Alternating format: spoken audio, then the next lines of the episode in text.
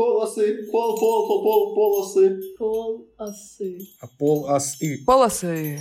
Полосы. Полосы. Всем привет.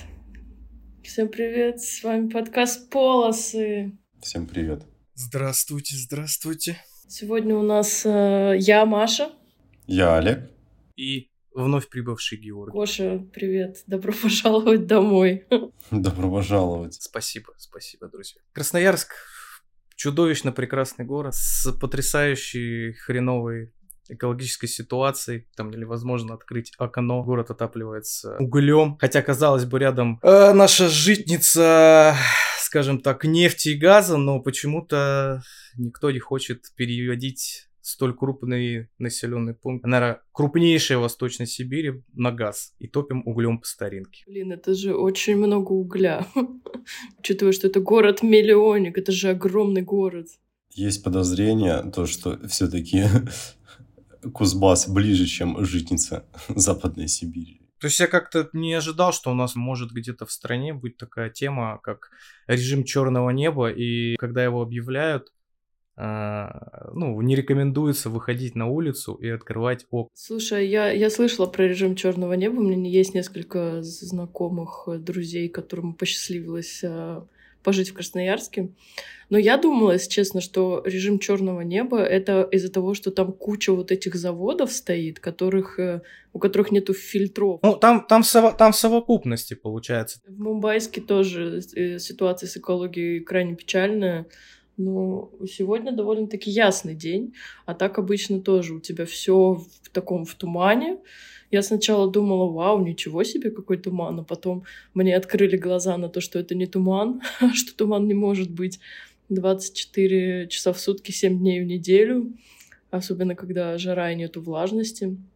И да, конечно, картинка печальная складывается. Че, Олег, как, как южно-пхукетске? Слушай, ну здесь, конечно, довольно хорошо с экологией, но мне кажется, если они бы могли бы ее засрать, они бы ее бы уже давно засрали. То у меня вообще ощущение что тайцы очень, очень, очень небрежно относятся к, к экологии, вообще к мусору. В целом на улицах довольно грязно. И урны напрочь отсутствуют как, как, как класс. Ни урны, ни тротуары. Про урны интересно. Я вчера ездила в старый центр Мумбайска. Там такие красивые... Все, что красивое есть и хорошее в Мумбайске, это все осталось от э, королевы Елизаветы и английских времен. Э, такие старые постройки, какие-то широкие улицы, широкие тротуары, такое все красивое, работающие светофоры. Ну, все классно прям. Так как мне было ехать час туда, я выехала из дома с водичкой. Бутылку уже из-под этой водички, еще 133 бутылки бутылки, которые воды я купила по пути, пока там гуляла, я все это привезла обратно домой, потому что я не нашла ни одной вообще урны в течение всей прогулки. Мне кажется, это в целом особенность Азии. То как будто бы они не видят проблемы в том, то, что просто выкинуть. А коммунальные службы там какие-нибудь присутствуют, они это убирают там, если ты оставляешь? Зависит от районов. Ну, по крайней мере, у меня в районе тут как бы чистят, да, 133 тысячи дворников выходят в 5 утра и начинают подметать весь мусор, который накидали. Но в целом вообще людям пофигу. И что я заметила, ты вот даже проходишь мимо каких-то вот этих трущоб, например, которые, ну, повсюду, поэтому невозможно мимо них не пройти. Люди очень чистят хорошо, они содержат свою территорию очень чистой. Но они просто, вот моя территория заканчивается, я вот сюда все вымету, и мне уже похер, что здесь будет происходить. И дальше это может лежать вообще годами. Мне кажется, это можно регулировать все каким-нибудь законодательством, а там у скандинавов. Выпал, условно говоря, снег, ты должен его убрать. Если не уберешь, тебе придет конский штраф. Чтобы э, работали штрафы, надо, чтобы э, система не была коррумпированной. Я вообще не понимаю, как здесь можно что-то выстраивать вот в стране, где вождение без прав 1000 бат штраф. На месте ты за пятихатку этот вопрос как бы решаешь. Типа тысяча это официальный штраф, да? Да, тысяча – это официальный штраф. Потому что здесь ну, на э, тех, кто ездит на байках, там а, облавы стоят постоянно, там, ну, на 3-4 в городе. Естественно, ну, прав, наверное, нету у каждого второго. В Индии есть очень прикольный закон, что если ты женщина после шести вечера и до шести утра, тебя никто не имеет права вообще не остановить на дороге, менты не имеют права тебе что-то предъявить, только если ты не убила кого-то на их глазах. Че, перейдем к тематике сегодняшнего нашего посидения. Что мы хотели сегодня обсудить? Всякие интересные истории, связанные с аэропортами, перелетами. Да, аэропортные истории. Дорож... Дорожно-аэропортные. До ковида я вела статистику, сколько раз я летаю в год. А потом в ковид я прекратила это делать. И вот сейчас я думаю опять вернуться, типа, посчитайте, сколько перелетов в год я совершаю. Я вел общую статистику полетов, и на 200 я уже перестал считать. Типа у меня было там перелетов 70-80 в год, потом в ковид это типа дропнулось на 20, а потом как-то 20-30 держалось. И сейчас вот с тех пор, как я в Индию переехала, я не знаю, мне кажется, я уже полетов 100 миллионов налетала. То, что я тут часто куда-то езжу и все время какие-то перелеты, перелеты, перелеты.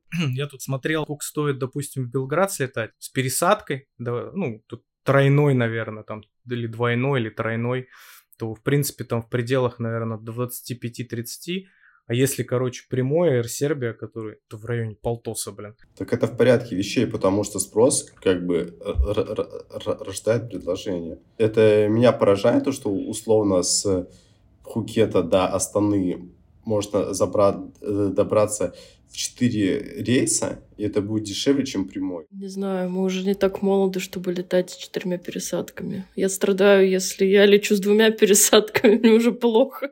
Количество пересадок, это все, конечно, не так важно, как, ну, все равно вот это вот э, российское желание сэкономить, оно как бы, ну, никуда не уходит. Ну да, да. Я помню, я летела на Шри-Ланку, Блин, ну давно это было, лет 5-6 назад, наверное. Я покупала билеты, это прекрасные времена, когда можно было туда-обратно на Шри-Ланку слетать за 30 тысяч рублей.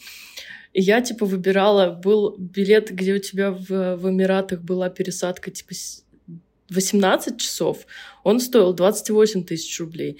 И был билет, где у тебя в тех же Эмиратах была пересадка 2 часа, но он стоил 32 тысячи рублей. Я такая, я возьму билет подешевле. Я взяла с пересадкой в 17 часов, а тогда еще это были времена, когда нужно было визу делать в Эмираты для русских. И эти все 18-17 часов я просидела в аэропорту и потратила там больше денег, чем если бы я купила билет э, ну, по подороже. И с тех пор я такая думаю, ну нет, если типа цена вопроса идет разница 5 тысяч, но ты долетишь быстрее, у тебя будет короче пересадка, я как бы, окей, на это я готова пойти. Вот, на, на эту же тему у меня есть история. Я когда в Кагалыме работал по вахте, то есть я летал в, до Уфы и потом из Уфы до, э, э, до Мурманска через Москву.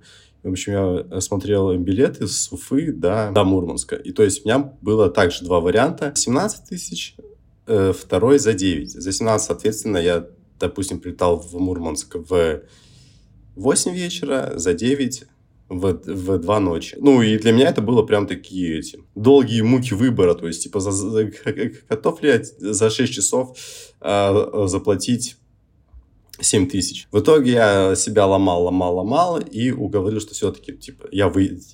я выиграю сутки. За день до вылета мне э, зв... звонят с аэрофлота и говорят, что этот рейс отменен. И меня пересаживают на тот рейс за 9 тысяч. Я им говорю, сука, деньги верните. Они такие, ты что, дурак? Мы же тебе навстречу пошли. Мы же все для тебя сделали. Мы тебя пересадили вот на тот же рейс. У меня тогда жопа сгорела просто знатно. Я себя просто считал кинутым. Э, меня больше всего возмутила мотивация, то, что вот мы переходим на летнее расписание, поэтому мы этот рейс убираем. Блять, вы что, не знали, когда вы переходите на летнее расписание? Типа, почему вы вообще тогда ну, билеты продавали? В общем, ну, я, я сильно сгорел с этой историей. Аэрофлот должен и тебе 8 тысяч, я считаю.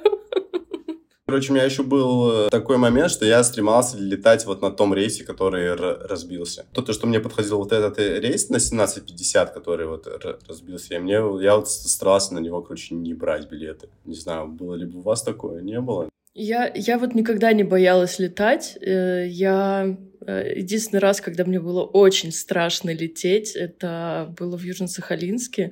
Короче, там, чтобы добраться до места, где стоят буровые, Это как бы весь остров надо пересекать. Мы ездили на поезде, а тут, значит, нам заказали чартерный самолет, и мы летели на чартерном самолете.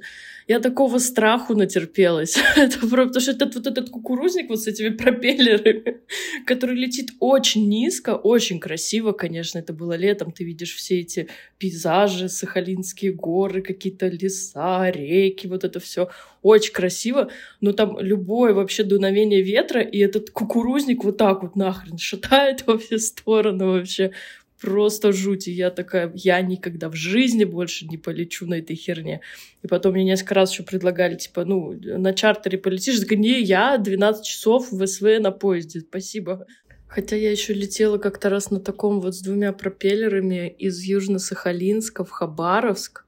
То есть если ты летишь из Южно-Сахалинска в Хабаровск на огромном вот этом вот Боинге, это как бы у тебя занимает полчаса.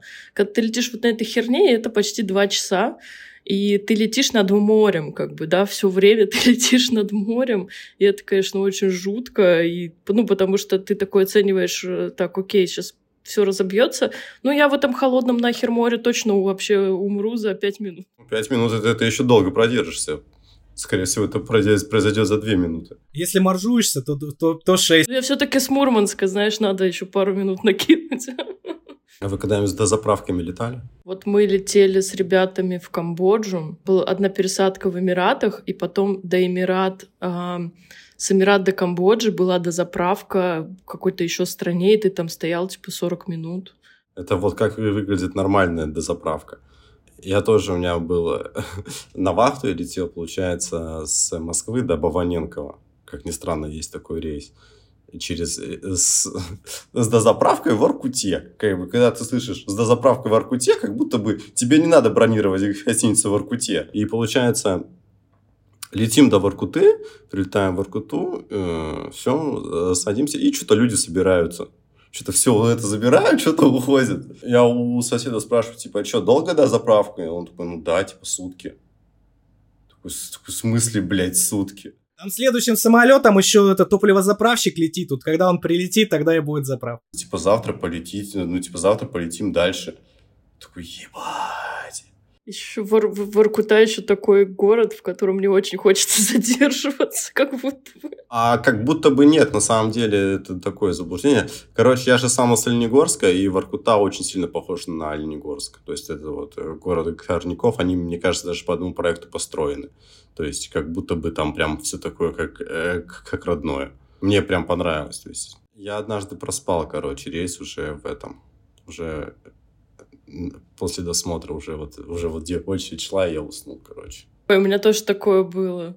А, да? Слушай, это здорово. Я думал, что у меня у одного есть такая, есть такая постыдная история, когда когда, когда ты звонишь, звонишь сестре и говоришь, не приезжай меня встречать, я не улетел. А я сидела прям возле гейта, то есть я видела гейт. Когда я поняла, что у меня очень хорошие наушники с очень хорошим шумоподавлением, потому что я подошла на стойку, они говорят, а ну так мы же вас объявляли. Я такая, что, серьезно? Я говорю, что мне делать? Они говорят, ну, вот, идите багаж свой забирайте, как бы, что вам делать? Честно, пока вот не доводилось реально там пропускать рейс. Знаете, было же какое-то время реально очень популярно, что ли, вот эти объявления о бомбах и так далее. Я тоже попадала в ситуацию.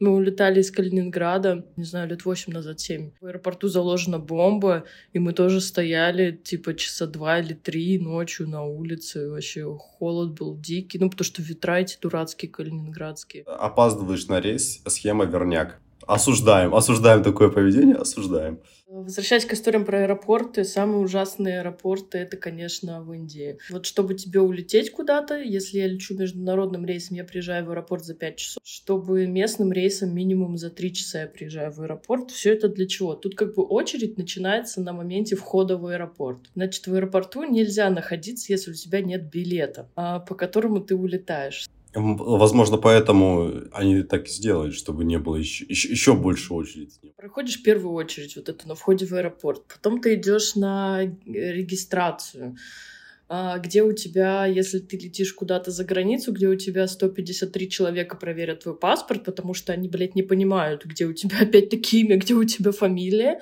Момент, а, все, тебе выдали билетик. Дальше ты идешь на досмотр. И досмотр — это самая жесть, потому что, ну, они, они до докапываются вообще до всего, что у тебя есть. Я обычно выкладываю, у меня там 4-5 вот этих э, треев моих. ну и так у каждого человека. Потому что не дай бог ты забыл что-то еще в рюкзаке, и тебе потом еще ну, просветят, и пойдет этот твой вот этот рюкзак в другую, типа, там, где надо еще на дополнительную проверку, это все ты застрял там на час, наверное, потому что очереди огромные, людей куча. Ты вот стоишь с этими своими тележками, которые с электроникой, и ждешь, пока дойдет очередь до проверки твоего рюкзака. А, опытные путешественники подготовленные, но там же как бы куча вот этих вот индийских людей летают, которые просто ничего не достают, все вот так вот сумку свою спихивают, и потом вот стоит перед тобой какая-нибудь индийская бабушка, которая проверяет эту сумку, и оттуда достается еда какие-то, ключи, ножи, а, пилочки, какие-то, блин, лекарства. И они все это проверяют, короче, все очень медленный процесс. И потом ты еще часа полтора тратишь на таможню. Еще очень часто на международных рейсах у тебя прям перед посадкой в самолет еще одно просвечивание идет дополнительное. Ну, кстати, про один из самых конченых досмотров у меня вот это Бельгия, Брюссель. Помнишь, когда Гоша летели? Там вообще какой-то колхоз, я считаю, был. Да. По-моему, никто ничего не просвечивал, просто ты все свои вещи выкладываешь, и их смотрят. Вот. И теперь это самая моя противная история про аэропорты. Если хочешь, Гоша, можешь ты ее рассказать. Это у меня жопа снова загорится. А, это про то, как мы с тобой возвращались с работы? Да, да. Я официально ненавижу аэропорт Уфы. Я его ненавижу. Я считаю, что это худший аэропорт в мире. То есть даже вот эти индийские а- а- аэропорты, пхукетские аэропорты, э, аэропорт города Кагалым, это все на уровень выше, чем та помойка в Уфе. Ну ладно, в общем, смысл такой. Мы с Олегом возвращались с работы. Ну и по, по традиции ты идешь, короче, в пивничок, наливаешь себе бокал холодненького пивка перед рейсом и, как говорится, снимаешь усталость. Вот, мы с Олегом выпили по бокалу пива, пошли, типа, досмотр проходить, пошли. Ну и друг за другом идем, короче. Олег спереди, я, ну, я сзади, следом. Проверяю, проверяют у нас, значит, документы. Ну и там стоит рядом мент. Молчу, можно? В итоге, короче, я, а я следом тоже стою, такой, все, меня, ну, проверили. Я стою, жду Олега, короче. И э, начинается предъява, да вы пьяный. 10 утра, это пустой аэропорт, он видел, как мы сидели пили пиво. Ну и, соответственно, там все вот, там что-то чуть ли там не, не надо ехать на освидетельствование, бла-бла-бла, там тра-ля-ля, короче. Э, причем я рядом стою, короче, мне вообще ни слова не сказали. Нет, а так, э, так об этом и смысл. Если ты предъявишь обоим, мы вместе поедем на освидетельствование. В этом и смысл, чтобы предъявить только одному, чтобы я не поехал один на освидетельствование. Сам, сама патовая ситуация в том, что тебе за, там, за два часа до рейса говорят, вот вы пьяны, либо освидетельствование, либо снимаем с рейса либо штраф. Причем я, я, я, я даже не уверен, что за это штраф есть. А сколько штраф был? Э, штраф 500 и 50 комиссия. Это я вот еще комиссию помню. Смысл в том, что этот штраф можно заплатить только в одной специальной кассе. Была смешная история, как я не улетела с Южно-Сахалинска. У меня было адское похмелье, мы очень сильно веселились до утра, и у меня рейс, типа в 11 утра я приезжаю в аэропорт, а погода просто ужас вообще. Я думаю, ну сейчас отменят рейс, как бы, ну сто пудов, потому что там метет, вообще не видно ничего за окном. Но они такие, нет, рейс летит, как бы, все ок.